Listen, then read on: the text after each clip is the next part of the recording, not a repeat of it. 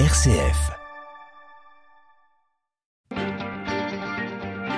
9h, 11h, je pense donc j'agis avec Melchior Gormand. Et bienvenue dans cette seconde partie de Je pense donc j'agis. Vous entendiez dans la première partie Xavier de Bénazé qui est responsable de l'équipe de l'éco-centre spirituel du Châtelard à Francheville, tout proche de Lyon. Eh ben, il est intéressant justement d'observer ces lieux pionniers qui ont fait le choix de tendre à leur petite échelle vers un mode de vie plus écologique et plus citoyen. Alors on parle d'écolieux, d'éco-hameaux, d'éco-centres et parfois d'éco-quartiers et même encore d'oasis. Alors il y en aurait plus de 1000 dans toutes les régions de France et certains de ces écolieux sont chrétiens. Et c'est ce que nous allons découvrir jusqu'à 11h avec bien sûr vos témoignages. Est-ce que vous connaissez des écolieux?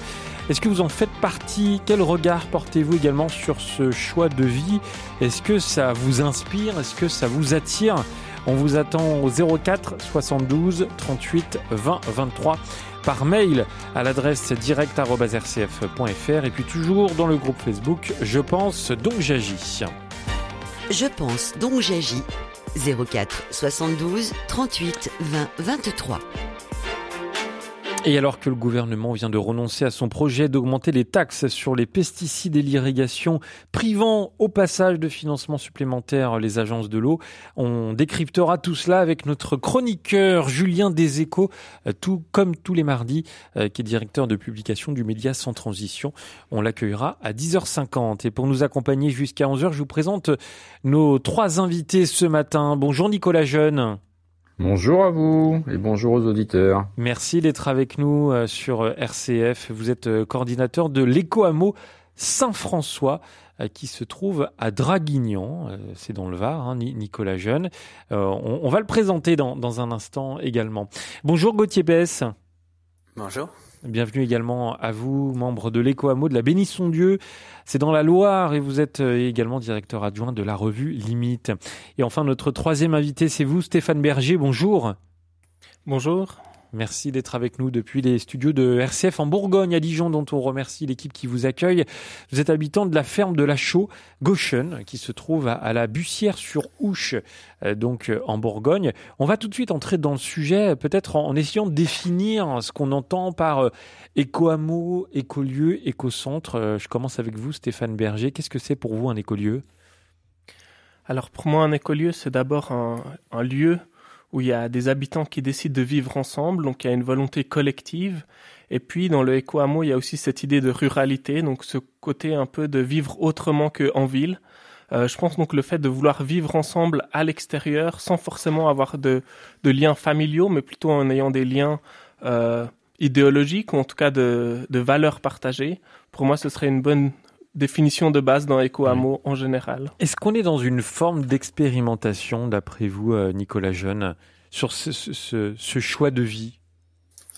Oui, on peut dire d'une certaine manière, nous sommes sur une forme d'expérimentation. On essaye euh, des nouvelles formes, des nouveaux lieux de vie qui agrègent euh, un certain nombre de, dimensions, que ce soit le, logement, le vivre ensemble, la solidarité et euh, le lien à l'environnement proche.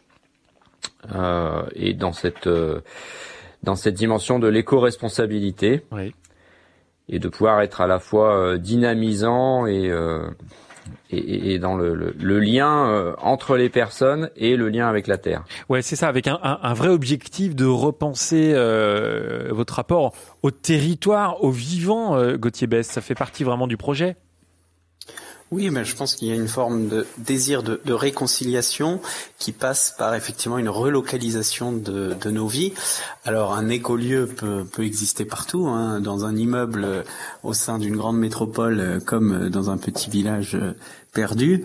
ce, qui, ce qui est déterminant, à mon avis, c'est l'intensité des interactions locales, c'est-à-dire est-ce qu'on essaye de faire un maximum de choses euh, là où nous sommes, là où nous habitons, euh, que ce soit une production économique, une convivialité, une manière de consommer hein, avec les circuits courts.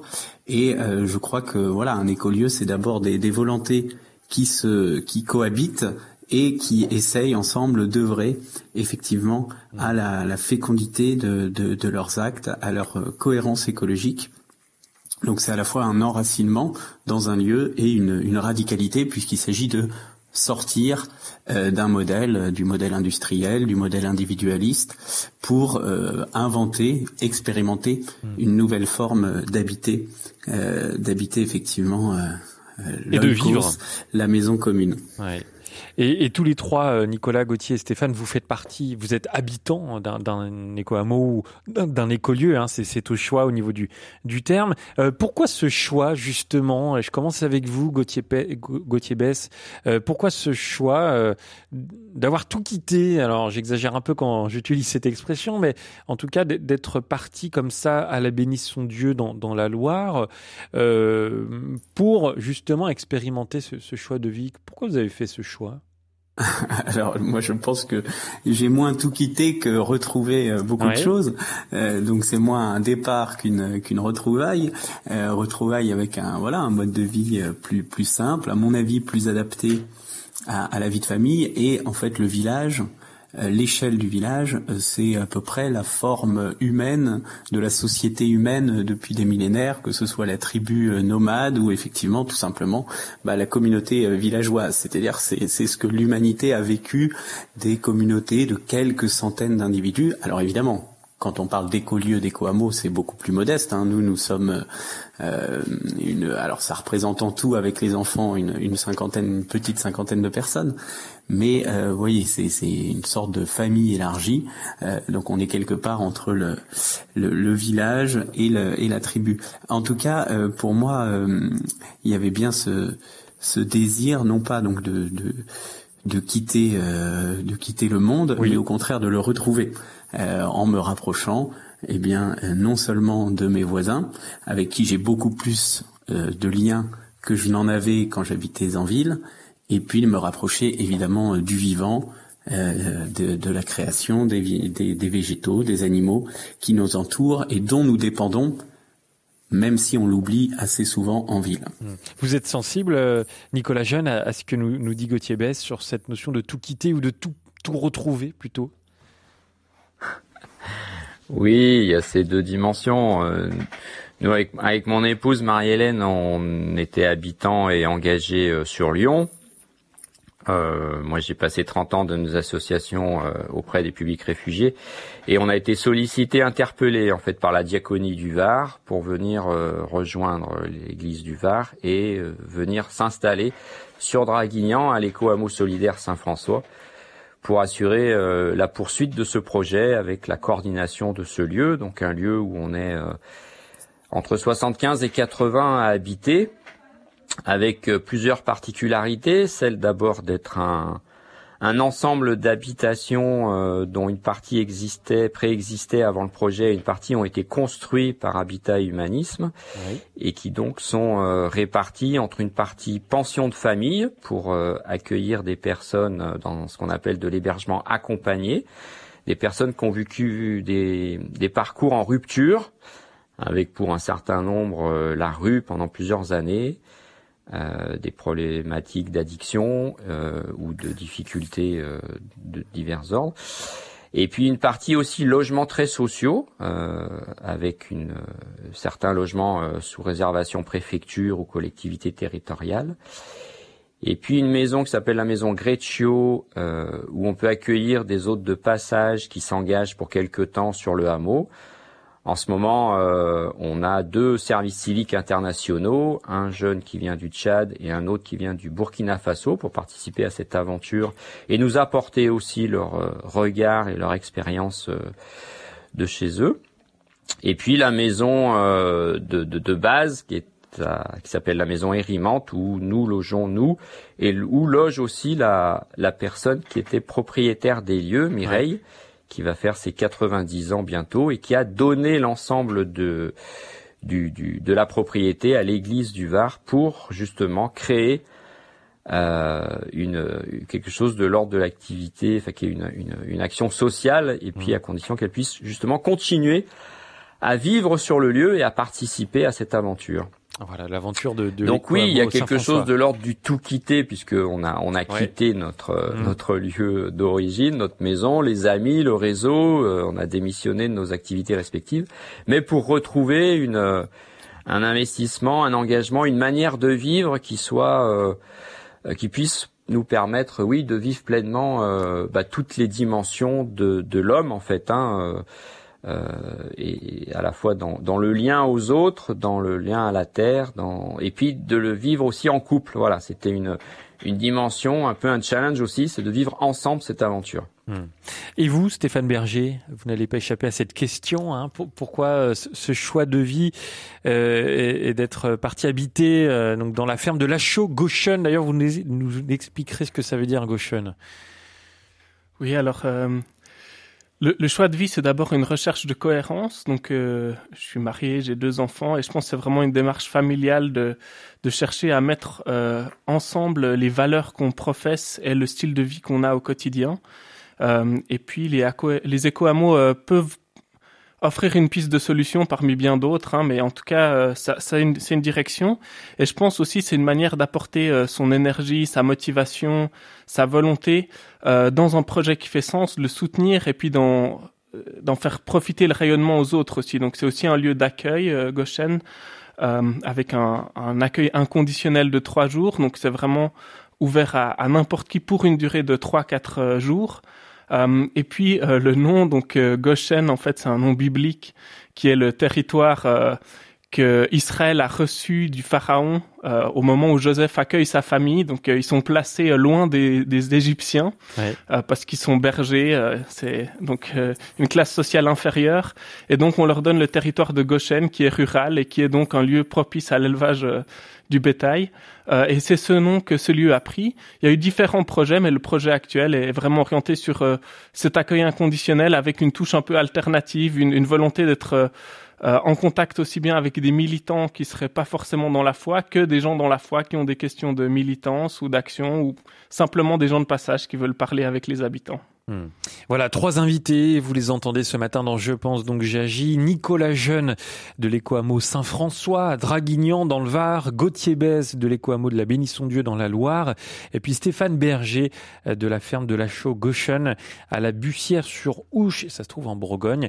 Euh, trois invités pour nous parler de ces fameux euh, éco-hameaux, écolieux, avec vos témoignages également. Hein. Si vous en connaissez d'ailleurs des écolieux, venez nous, nous les présenter. Dites-nous aussi si vous en faites partie ou si vous en avez fait partie, comment euh, avez-vous vécu cette expérience et puis quel regard euh, plus généralement portez-vous sur, sur ce choix de vie? Est-ce que ça vous inspire ou est-ce que ça vous attire d'ailleurs? On vous attend au 04 72 38 20 23 04 72 38 20 23. Je pense donc j'agis avec Melchior Gormand, une émission de RCF en codiffusion avec Radio Notre-Dame. Ce qui est intéressant aussi de, de pointer euh, du doigt quand, quand, on parle des éco-hameaux, euh, Gauthier Pesse, c'est cette volonté euh, de créer des, des, espaces de vie en commun, en communauté. Vous n'êtes pas seul, en fait, dans, dans, ce, dans ce lieu. Euh, non, ben, l'écolieu, c'est, je pense que un des, un des points de définition euh, communs, c'est évidemment la dimension collective. Oui. Donc, euh, existe un écolieu à partir du moment où plusieurs ménages, plusieurs personnes, plusieurs familles, en tout cas c'est notre cas, effectivement choisissent d'habiter un lieu ensemble. Alors nous, euh, il se trouve qu'on a décidé d'habiter ensemble dans le même village, hein, la Bénisson Dieu. C'est une commune de 400 habitants, euh, alors dont l'histoire est évidemment euh, pleinement chrétienne, puisque c'est d'abord une abbaye cistercienne fondée par Saint Bernard au XIIe siècle, puis ensuite le village s'est développé, et effectivement il y a quelques années, des familles se sont installées au sein du diocèse de Lyon, puisque nous, nous appartenons au diocèse de Lyon, même si nous sommes dans la Loire le Roannais appartient au diocèse de Lyon. Bref, et nous, c'est vrai que c'est d'abord une œuvre qui rassemble des familles. Aujourd'hui, nous sommes huit couples avec euh, pas mal d'enfants et, euh, et, un célibataire. Et puis évidemment, euh, petit à petit, euh, s'agrègent des gens, soit déjà installés dans les environs, soit qui se rapprochent, comme voilà des, membres de, de, nos familles respectives. et évidemment, l'idée, nous, c'est pas d'habiter la même maison, puisque nous avons chacun notre notre habitation, mais nous habitons à un jet de pierre ou un jet plutôt à, à, portée de voix les uns des autres. et donc, c'est de nouer à la fois entre nous au sein de l'association ben, des liens d'entraide, de, fraternité, euh, d'émulation, de, soutien, de convivialité les plus denses possibles et effectivement, comme le disait un, interlocuteur, de, de, rayonner, de, de partager cette, cette dynamique en, en, établissant des structures, parce que tout le défi, c'est de ne pas vivre pour soi, mais bien de vivre pour les autres. Alors d'abord, nous, nous faisons ça essentiellement pour nos enfants, pour euh, voilà pour essayer de, de vivre avec eux une vie plus plus juste, plus saine, plus décente, plus respectueuse de la de la création, et donc à la fois plus écologique et plus chrétienne. Euh, mais nous faisons ça aussi parce que nous voulons euh, initier lancer des, des, structures, des processus qui soient au service du village. Donc voilà, parmi les œuvres un peu initiées par, par les Coamo depuis la fondation, bah, il y a eu euh, une école dans un, dans un village voisin qui a pris son indépendance depuis, euh, un marché euh, hebdomadaire à, la bénisson Dieu, évidemment ouvert à tous, un groupement d'achat. Demain, enfin, pas demain matin, mais bientôt, une épicerie associative, et puis d'autres projets dans lesquels des membres de l'assaut de l'éco se sont se sont engagés, comme voilà une fête médiévale, le chant grégorien, et puis des, des projets économiques aussi locaux notamment euh, voilà un domaine viticole euh, qui, qui, fait du vin nature et, qui s'est installé à, à, voilà à proximité de la Bénisson Dieu, donc le domaine de la Bénisson Dieu précisément. Bref, tout ça pour dire qu'aujourd'hui les Coamo c'est un faisceau d'initiatives, mais qui veulent vraiment intégrer et se mêler au tissu local, donc être à la fois une dynamique propre, un élan qui, qui vient de notre foi et de notre désir de répondre à l'appel de Laudato Si, et en même temps euh, d'être tourné vers euh, la revivification du village et, euh, et du territoire. Nicolas Jeune, euh, comment ça se passe justement quand une personne ou une famille d'ailleurs souhaite intégrer l'éco-hameau Est-ce que il y a toute une phase peut-être de, de, de, recrutement, si je peux utiliser cette expression, ou il y a des entretiens pour savoir si la, la, communauté accepte ou non l'intégration? Alors c'est pas tant, oui, c'est pas tant du côté de la communauté en fait, mais en raison de la de la spécificité euh, de le, des logements, euh, d'une part pension de famille et de l'autre côté des logements euh, très sociaux, il y a effectivement un processus, c'est-à-dire que les personnes qui nous sont euh, envoyées, ménages, personnes seules ou familles, pour la pension de famille, nous sommes euh, orientés par le SIAO, le service d'information, d'accueil et d'orientation. C'est donc des personnes qui sont suivies par un travailleur social qui a pour eux a fait un dossier et qui ensuite euh, bah, nous en fonction des critères et nous est transmis. Euh, on reçoit effectivement la, la, personne pour un premier euh, prise de contact, entretien, lui faire découvrir le lieu. Ensuite, on lui propose de venir à un moment collectif pour participer à, un temps de vie collectif, atelier, cuisine ou autre, et euh, partager un repas avec euh, tous ceux qui sont présents. Et puis à l'issue de, ce processus, euh, elle pourra, on pourra valider l'entrée sur le hameau. Et pour ce qui est des logements très sociaux, bah, c'est comme une entrée en HLM. Donc le dossier suit son cours. Il nous est transmis par le service logement de la préfecture en fonction de leurs critères. Euh, souvent pour des personnes qui sont sous le coup d'une expulsion locative ou qui sont euh, dans des situations de précarité.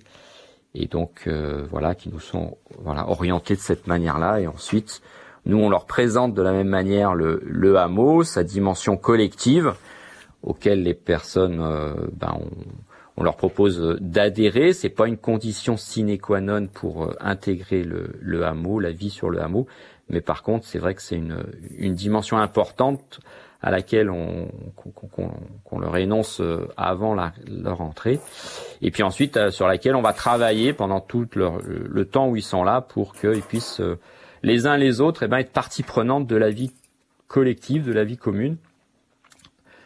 Voilà, ça se fait pas non plus du jour au lendemain. C'est tout un travail, tout un processus avec un certain nombre de, de propositions qui soit à la fois euh, soit en interne au hameau, soit à l'externe. Hmm.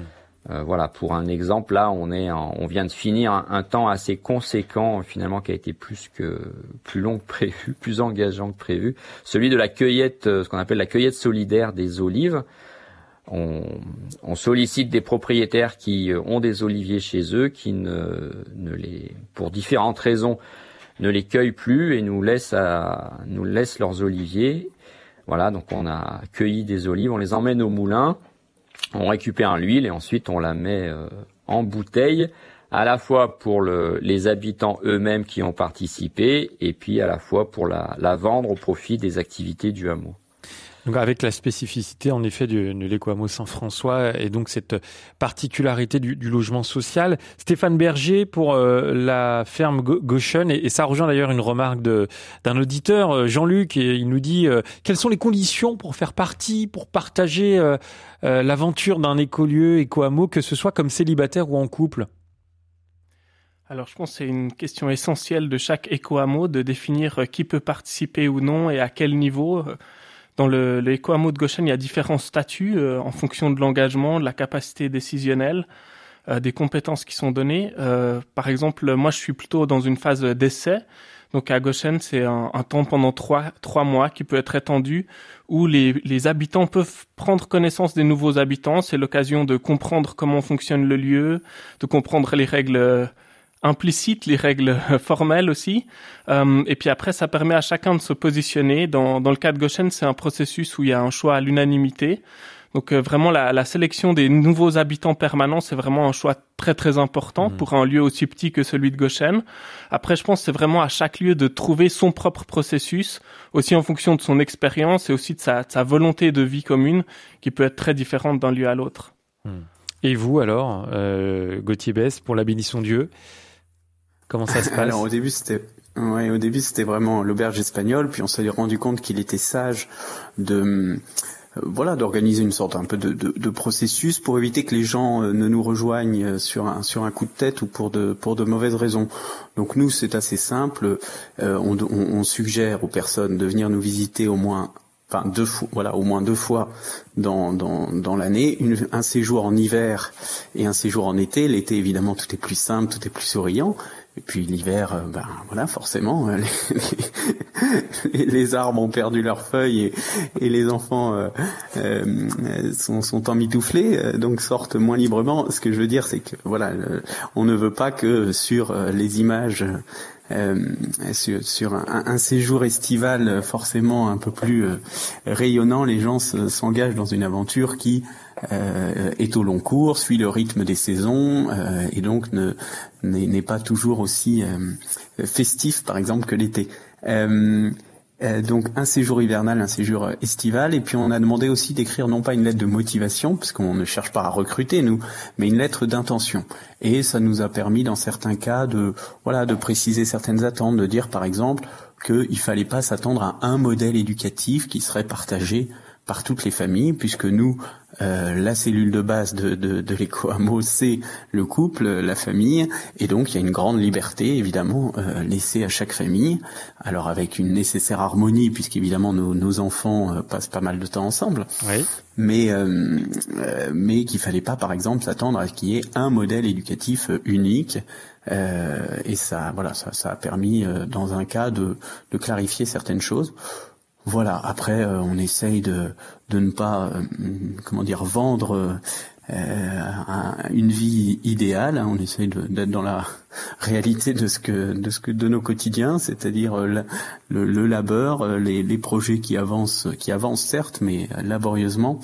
Et, et c'est très important, je pense, d'être en vérité parce que de fait, le mode de vie industriel, urbain, génère beaucoup de, de frustration. Mais euh, il ne faut pas imaginer qu'un simple déménagement euh, peut régler des problèmes, des problèmes de santé, des problèmes professionnels, etc. On est les mêmes avant et après. Oui. Et puis la dimension commune, communautaire, même si nous on n'est pas une communauté mais, mais une association, euh, voilà, crée aussi des, des, difficultés. Il faut se situer les uns par rapport aux autres. La proximité n'est pas toujours simple à vivre. Et puis, et puis quand on mène des projets un peu ambitieux, voilà, bah, comme nous la, la rénovation d'une maison pour un projet euh, d'accueil solidaire euh, en plus de, de l'épicerie, bah, voilà, là aussi il faut s'accorder, euh, c'est du travail, c'est des réunions. Pourquoi vous Donc dites c'est vrai qu'il y a une certaine lourdeur et on essaye de de, de, de, préparer à ça aussi les gens qui, qui, qui, s'intéressent, sans les effrayer pour autant. Oui, justement, pourquoi vous dites que parfois c'est dur à vivre, de, de vivre dans cette forme de communauté? Est-ce que vous avez des anecdotes à, nous raconter, euh, des, des moments où voilà, ça peut un peu se clasher euh, entre foyers?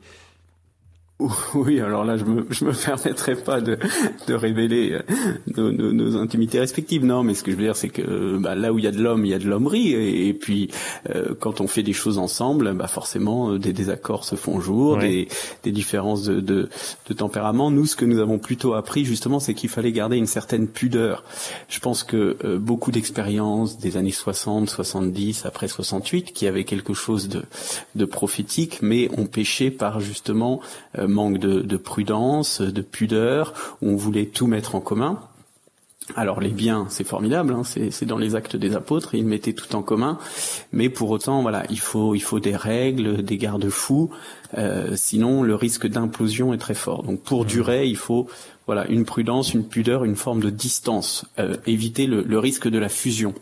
Et en fait, je pense que la vie chrétienne nous appelle à la communion, et la vie écologique aussi, c'est une forme de communion, c'est-à-dire d'interaction euh, très profonde, substantielle avec, avec les autres, avec le monde, avec Dieu, mais pas une fusion. C'est-à-dire nous ne sommes pas les mêmes, nous ne sommes pas euh, un, un, tout, euh, nous sommes interdépendants, mais distincts. Et donc voilà, le, le, le, fait de, c'est une forme de chasteté, de, de garder aussi l'intégrité de l'autre qui, ne, qui n'est pas comme moi, qui est différent, qui a le droit d'avoir son point de vue, etc. Avec, Bref, tout ça pour dire que c'est un apprentissage aussi mais on, comme dans une entreprise, comme euh, dans un club de foot, euh, on apprend à vivre dans une mm. famille, et dans un écolieu, ben, on rajoute, disons, dans une association euh, d'habitat proche ou partagé, on rajoute aussi cette dimension au quotidien. Qui, qui, qui nous met à l'épreuve. Mais c'est beau parce qu'on grandit et moi je suis édifié tous les jours par mes voisins. Et alors bien sûr, je suis confronté à mes limites, à mon, à péché, à, mon orgueil, à ma vanité, à mon égoïsme. Mais euh, j'ai la chance de grandir avec des gens qui me qui m'aident aussi à travailler mes vertus. Nicolas Jeune, euh, vous, vous confirmez, il faut vraiment réussir euh, quand, quand on choisit cette, ce mode de vie, il faut apprendre à, à, à favoriser cette rencontre, cette fraternité avec l'autre? Ah bah oui, hein, le hameau Saint-François, c'est d'abord un lieu de vie. Alors où on cherche et on essaye de promouvoir le vivre ensemble dans le respect de, chacun et de ce qu'il est dans son intégralité et avec aussi ses limites. Donc euh, avec euh, un public, et, enfin des, des, habitants dont une bon nombre sont aussi porteurs de de, de, leur précarité, de leur, euh, de leur vécu, de leur traumatisme, de d'addiction aussi dans lequel certains sont encore. Euh, et, et, tout ça est, bah, peut, peut, voilà, génère des interactions alors euh, que l'on accompagne. Euh, de, de, de, se découvrir, de, de faire ensemble, de, de, s'engager ensemble, euh, avec des, des, élans positifs, mais aussi des moments où on est là pour réguler, hmm. accompagner, euh, les, les, humeurs, les, les, les changements, les, les, interactions entre les personnes. Euh, mais c'est toute l'ambition du, du, vivre ensemble, euh, que ce soit dans un hameau, que ce soit dans la société ou dans n'importe quel groupe euh, humain, comme ce qui a été dit juste avant. Hein, et donc, le, et ça passe à travers à la fois des, des activités communes, des temps de convivialité, euh, et aussi dans la, la particularité du, du hameau, c'est que c'est un lieu de vie, mais un lieu de vie en interaction avec l'extérieur. Donc c'est pas que pour les personnes qui y vivent. On va en parler ça. Hein, on va en parler dans, dans un instant euh, avec vous trois, Stéphane Berger, Gauthier Bess et, et, Nicolas Jeune, et bien sûr avec vos appels au 04 72 38 20 23 pour nous parler des éco-hameaux, des écolieux. On aura André dans un instant. À tout de suite.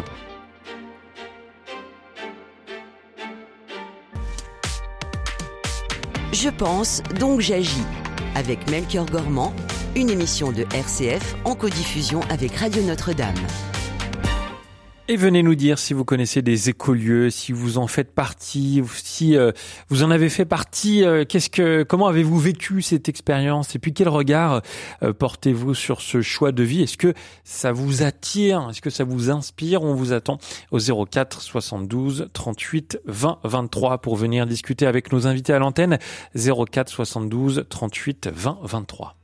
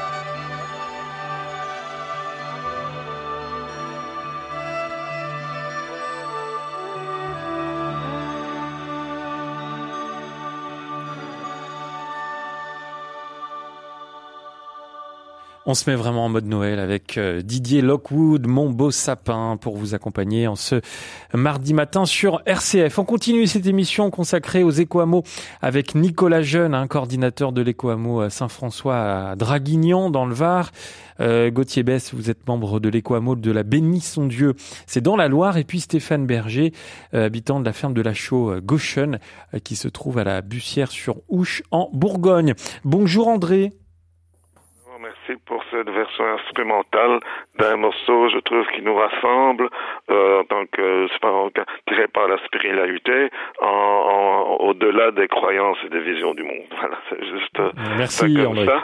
Oui, voilà. Sinon, ce que je voulais dire, c'est que je ne sais, j'ai moins de contact avec les écolieux, éco-villages, etc., ou même communautés, maintenant qu'à un moment où ça m'intéressait beaucoup. Et bon, j'ai pu voir où ça allait, où ça n'allait pas. Malheureusement, j'ai plus su des trucs où ça n'allait pas que, que ça allait, ce qui montre bien que c'est pas facile, ce genre de choses. Euh, bon, par exemple, j'étais à Sindown, qui était, à un moment donné, dans la période New Age, c'était vraiment le genre de choses qui, qui m'intéressaient. J'ai été déçu, mais je crois que c'était plus lié aux problèmes qu'il y avait dans le groupe dont on faisait partie, groupe francophone, que l'endroit lui-même, quoi. Donc, hmm. euh, donc ça montre qu'il y a des problèmes. Les, problèmes de, de, de, quel type? Des problèmes relationnels, comme, comme on a pu évoquer? Mais disons, c'est-à-dire que j'ai l'impression qu'il y avait relationnel, finalement, c'était pas tellement, mais que beaucoup de gens étaient là avec leurs problèmes très forts et que, que ça polluait un peu le groupe, quoi. C'est ce que j'ai sentiment avec le temps, quoi. Mais je sais que les problèmes de personnalité, ça s'est joué dans une autre initiative qui s'est arrêtée en Ardennes, en Belgique. Et bon, donc c'était à cause que le fondateur n'a pas su lâcher prise, quoi, sur le projet.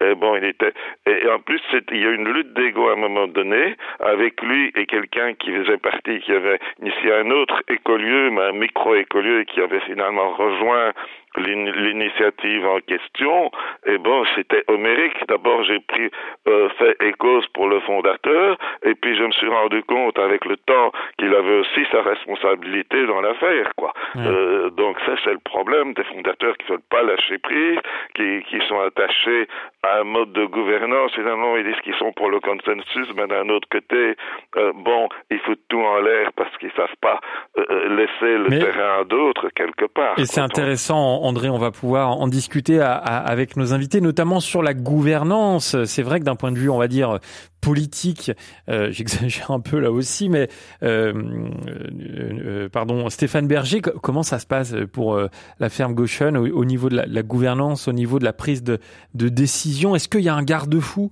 pour éviter que parfois ça aille trop loin, comme a pu le dire André? Oui, je pense déjà la structure associative, c'est déjà un garde-fou légal qui met en place euh, une, assemblée générale, un conseil d'administration, qui vont être attentifs à respecter la vision qui a été mise en place non seulement par les habitants, mais déjà bien avant. Euh, et je pense que ça c'est essentiel. Ensuite, je pense que dans la manière d'écrire les statuts, la gouvernance prend une place importante et aussi dans la manière dont sont prises les décisions, quelle décision fait foi, qui peut prendre quelle décision. Euh, et à Goshen, on a décidé de travailler la plupart du temps au consentement. Donc c'est une, une, version euh, simplifiée du consensus au sens que euh, tant que ça met pas en danger le projet ou, ou l'existence de quelqu'un, on peut avancer avec euh, une idée. Et par contre, pour les décisions extrêmement importantes comme l'accueil d'un nouvel habitant, alors là, on passe vraiment à l'unanimité, ce qui donne forcément un pouvoir assez important à chacun, mais c'est vraiment dans cette idée de s'assurer de l'unité des habitants. Euh, non pas dans une volonté d'exclure, mais d'être sûr que tous ceux qui sont là vraiment soutiennent le projet, soit dans cette même lignée, qui est un lieu d'accueil euh, alternatif pour le cas de Goshen, par exemple. Hmm. Euh, Nicolas Jeune, c'est quelque chose qui est très important euh, dans, dans, la, direction, la, la gouvernance de l'éco-hameau Saint-François. Oui, alors là, ce que je dirais, c'est que le l'éco-hameau Saint-François, il est d'abord inscrit dans une dynamique euh, diocésaine, celle de la diaconie diocésaine. Oui. Ensuite, sa spécificité aussi, euh, c'est qu'elle, c'est un hameau dans lequel est un est partie prenante et engagée trois associations que sont le Secours catholique Caritas France, euh, Habitat et Humanisme, et puis Fratelli UDV et que donc ces trois associations, euh, en étant partie prenante, eh ben, assurent, euh, par le biais d'un conseil de gestion que j'anime en tant que coordinateur, une supervision un peu globale de de, de, de, de la pérennité du, du, projet. Et puis à côté de ça, eh ben, on a deux instances, enfin on va dire trois instances. Une qui, trois instances qui sont plus de l'ordre de l'activité quotidienne, euh, celle liée à la pension de famille stricto sensu pour l'accompagnement et le suivi des personnes hébergées et accompagnées dans ce cadre-là.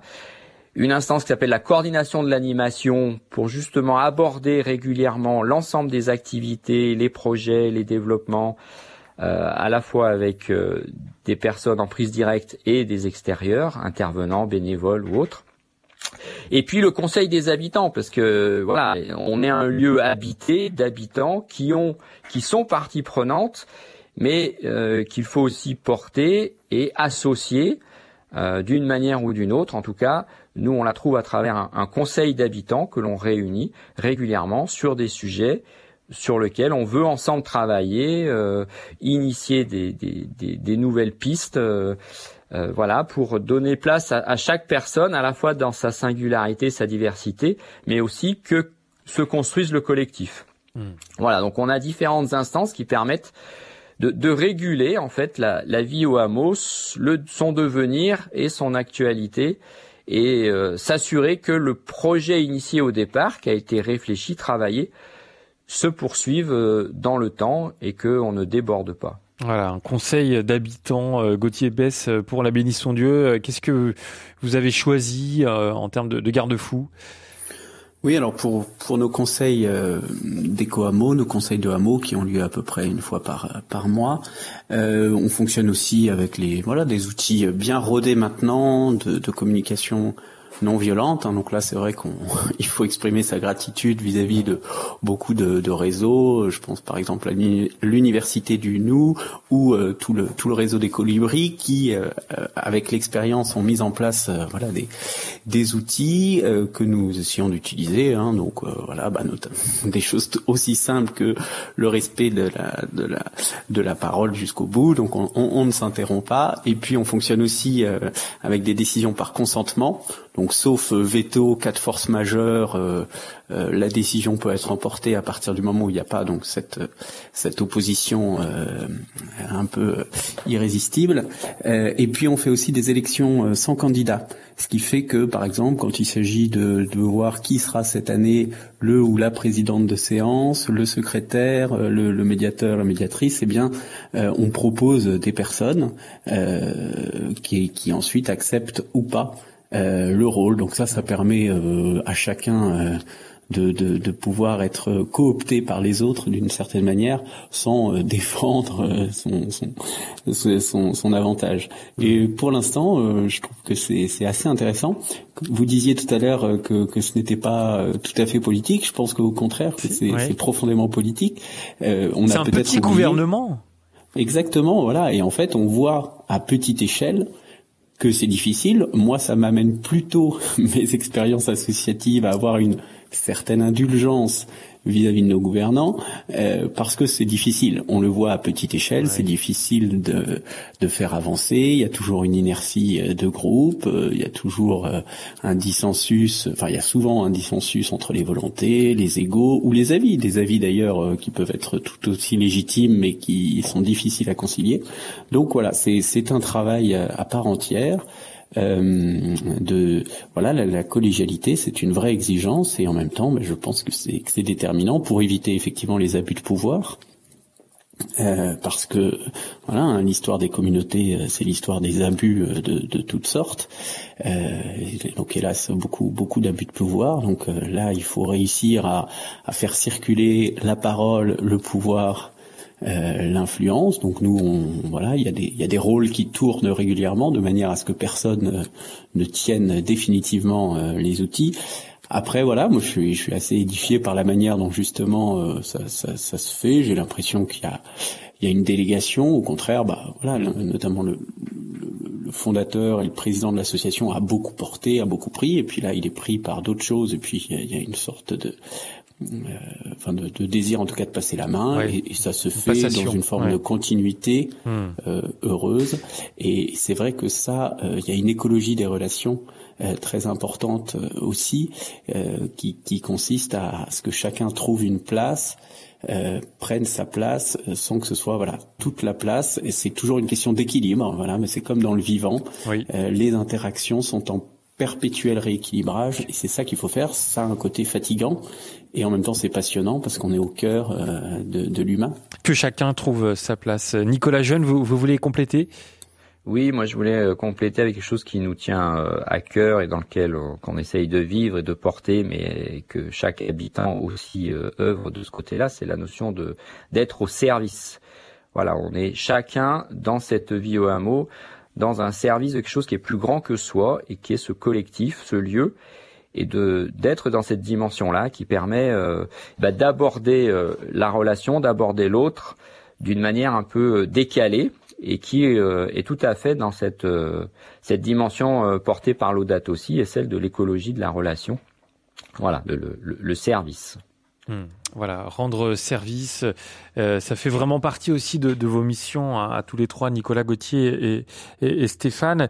on, on, parlait de la, de la vie en, en communauté, et j'aimerais aussi qu'on discute de votre foi parce que c'est pour ça que vous êtes là ce matin dans, dans Je pense donc j'agis. C'est parce que vous vous êtes mis peut-être au service de Dieu pour le coup, Stéphane Berger.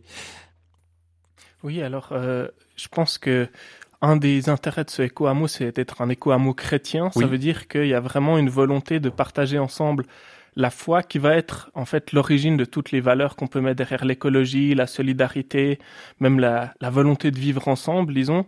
Euh, et puis du coup de le vivre aussi euh, régulièrement. Ça veut dire d'avoir des temps ensemble où on passe du temps à prier, à lire la Bible, à, chercher ensemble. Euh, qu'est-ce que Dieu peut nous dire pour aujourd'hui? Euh, et je pense que c'est vraiment un, une source qui nous porte en fait dans, dans notre activité d'accueil, dans nos vies personnelles, euh, et qui permet aussi de, de peut-être euh, faire face aux grandes questions, parce que nous on est un petit lieu à Goshen, on va pas résoudre toutes les questions qui sont en lien avec la justice sociale ou avec l'écologie, mais en tout cas on peut s'en remettre à Dieu que lui peut agir à travers nous et à travers d'innombrables autres personnes qui sont aussi en train d'œuvrer dans cette direction, qui soutiennent aussi euh, cet appel euh, lancé dans Laudat aussi. Hmm. Euh, Nicolas Jeune, là, aussi, j'aimerais qu'on discute de, de votre foi, de, de, de cette forme d'éco-hameau chrétien finalement. Qu'est-ce que ça vient faire dans, dans ce choix de vie? Alors, ce que je dirais que le, l'éco-hameau solidaire Saint-François n'est pas d'abord un éco-hameau chrétien, oui. mais il n'empêche, ça fait partie tout à fait de sa dimension, et d'abord par son nom, puisqu'il s'appelle éco-hameau Saint-François, donc il prend quand même sa source dans une figure phare de, de l'Église et de, et, de tout ce qui, est, développé ici. Ensuite, un des premiers lieux qui a été euh, construit, en tout cas aménagé sur le, le hameau, c'est la chapelle. Donc on a une chapelle Saint-Laurent au sein du hameau qui nous permet d'y vivre euh, régulièrement des temps de célébration et entre autres, à la demande de certains habitants, chaque soir de se retrouver à 20h pour vivre les complis en lien avec l'abbaye de Lérins, l'abbaye cistercienne de l'Érins, avec qui le hameau est très lié et a des interactions régulièrement. Euh, et puis c'est dans cette notion, dans cette dimension chrétienne, c'est de prendre en compte la spiritualité de chacun, puis chaque, chaque personne est habitée, euh, et donc de prendre à la fois sa dimension humaine, mais à la fois sa dimension spirituelle, et de l'accompagner.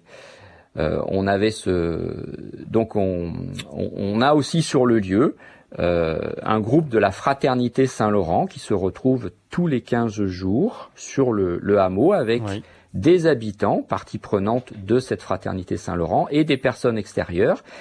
Avec la particularité, c'est que pour une majorité des personnes participant à cette fraternité Saint-Laurent, ils sont euh, ils vivent des, la précarité, ils vivent des, ils sont porteurs de vulnérabilité. Et on prend le temps d'abord de se retrouver, de s'accueillir, de manger ensemble, ensuite de partager autour de la parole, d'un texte d'évangile, et ensuite de prendre un temps à la chapelle pour prier voilà, donc ça c'est hmm. voilà, c'est qui se développe. Et puis l'interaction aussi dans cette dimension chrétienne avec la paroisse, les liens qui peuvent se qui se développent au fur et à mesure d'un côté comme de l'autre, et donc cette, cette implication aussi dans un réseau plus large de l'Église qui est ici, mais aussi de l'Église du Var à travers la diaconie du Var et l'ensemble de la fraternité Saint-Laurent hmm. portée par euh, portée par la diaconie du Var. Hmm. Allez, je vous propose d'écouter euh, Guilain au 04 72 38 20 23. Bonjour Guilain. Oui, bonjour. Je, je voudrais juste partager une expérience que j'ai fait récemment au petit cinéma Le Moderne de Saint-Amand-Montrond dans le Cher, dans le sud du, du département du Cher. Je suis allé voir le troisième épisode d'une série de films qui s'appelle Regain, qui est fait par euh, les vidéos du Lachat, L-A-C-H-A-T.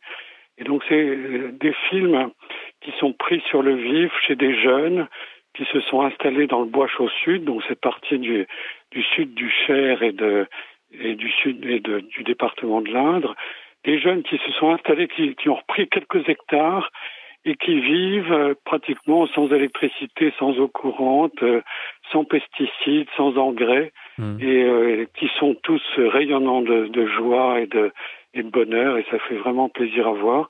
C'est des vidéos qu'on peut retrouver sur sur YouTube très simplement en tapant les vidéos du Lachat, L-A-C-H-A-T. Il y a trois séries, ça commence par l'automne, ensuite il y a l'hiver, après il y a le printemps, donc il vient de sortir, et il la quatrième série qui se prépare, qui sera l'été, bien sûr. Voilà, les vidéos du, du Lachat, un écolieu culturel animé par un collectif qui s'appelle Rataf. Merci beaucoup, euh, d'être venu nous, nous, en parler euh, ce matin euh, dans, dans Je pense donc j'agis. Gauthier Bess, alors j'ai donné un, chiffre en introduction en, disant qu'il y avait à peu près en France euh, un peu plus de 1000 écolieux. Est-ce que vous avez peut-être un regard sur justement le, le, le nombre de projets qui se développent? Oui, mais il y a un grand foisonnement. Euh, et ce dynamisme euh, n'est pas toujours durable. C'est ça la voilà, c'est ça la difficulté. Euh, c'est pas de lancer les choses, c'est de durer, s'inscrire dans euh, voilà une écologie du long terme.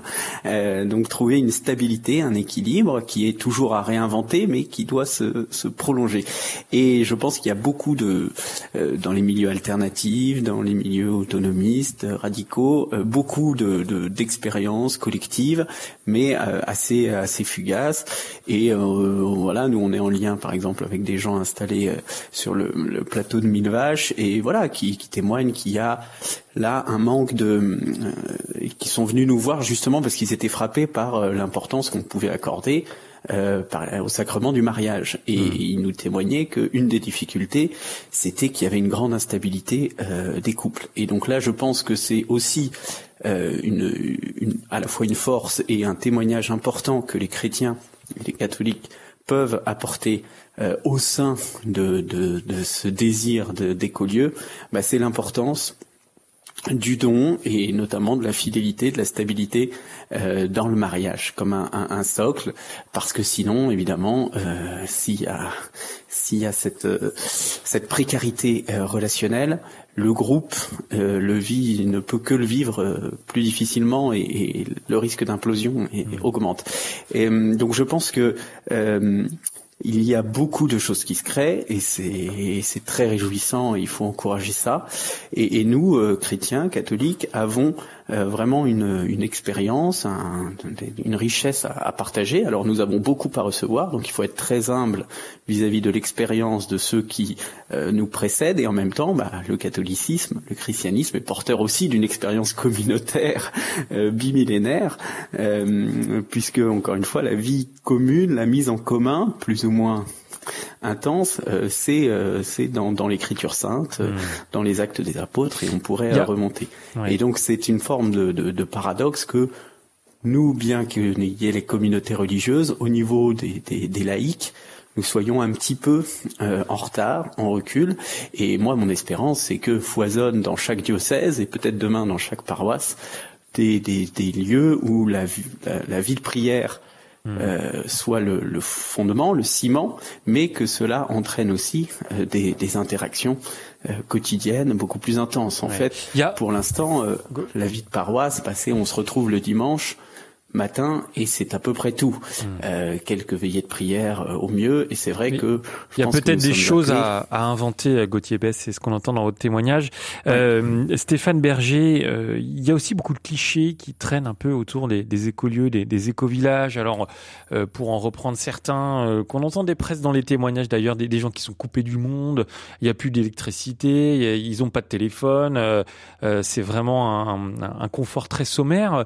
Est-ce que c'est vrai, Stéphane Berger, ou alors c'est quand même à, atténuer?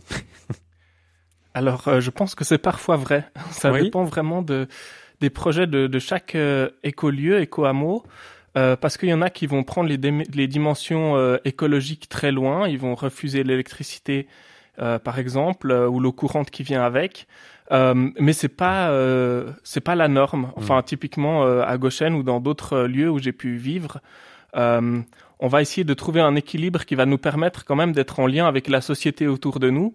Euh, par exemple, à Goshen, c'est aussi important d'être un lieu euh, où on puisse accueillir, donc euh, où les gens se sentent accueillis, disons, dans un standard où ils ont un peu l'habitude, c'est-à-dire au moins, disons, une cuisinière à gaz et de l'électricité.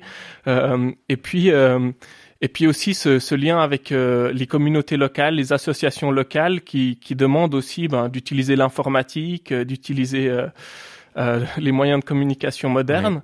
Euh, après, euh, je pense que c'est vraiment chaque écolieu qui doit se situer, aussi chaque famille, c'est-à-dire que dans notre écolieu, il y a aussi cette liberté hmm. de chaque foyer de décider jusqu'à quel point euh, elle veut renoncer à certaines choses ou pas. Donc c'est à relativiser. Il est 10h54 et comme tous les mardis, on va tout de suite accueillir notre chroniqueur.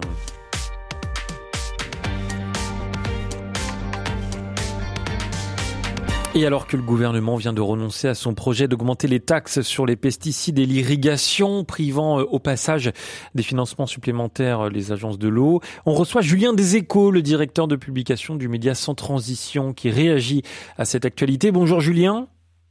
Bonjour Melchior. Le 5 décembre, la première ministre a reçu les présidents de la FNSEA et des jeunes agriculteurs et à l'issue de ce rendez-vous, le gouvernement a abandonné la hausse de ces deux taxes. Pourquoi un tel revirement? Les lobbies agricoles ont eu visiblement un bon tuyau, si j'ose dire, Melchior, en évoquant notamment euh, le risque de casse sociale dans un secteur déjà fragilisé économiquement par l'inflation.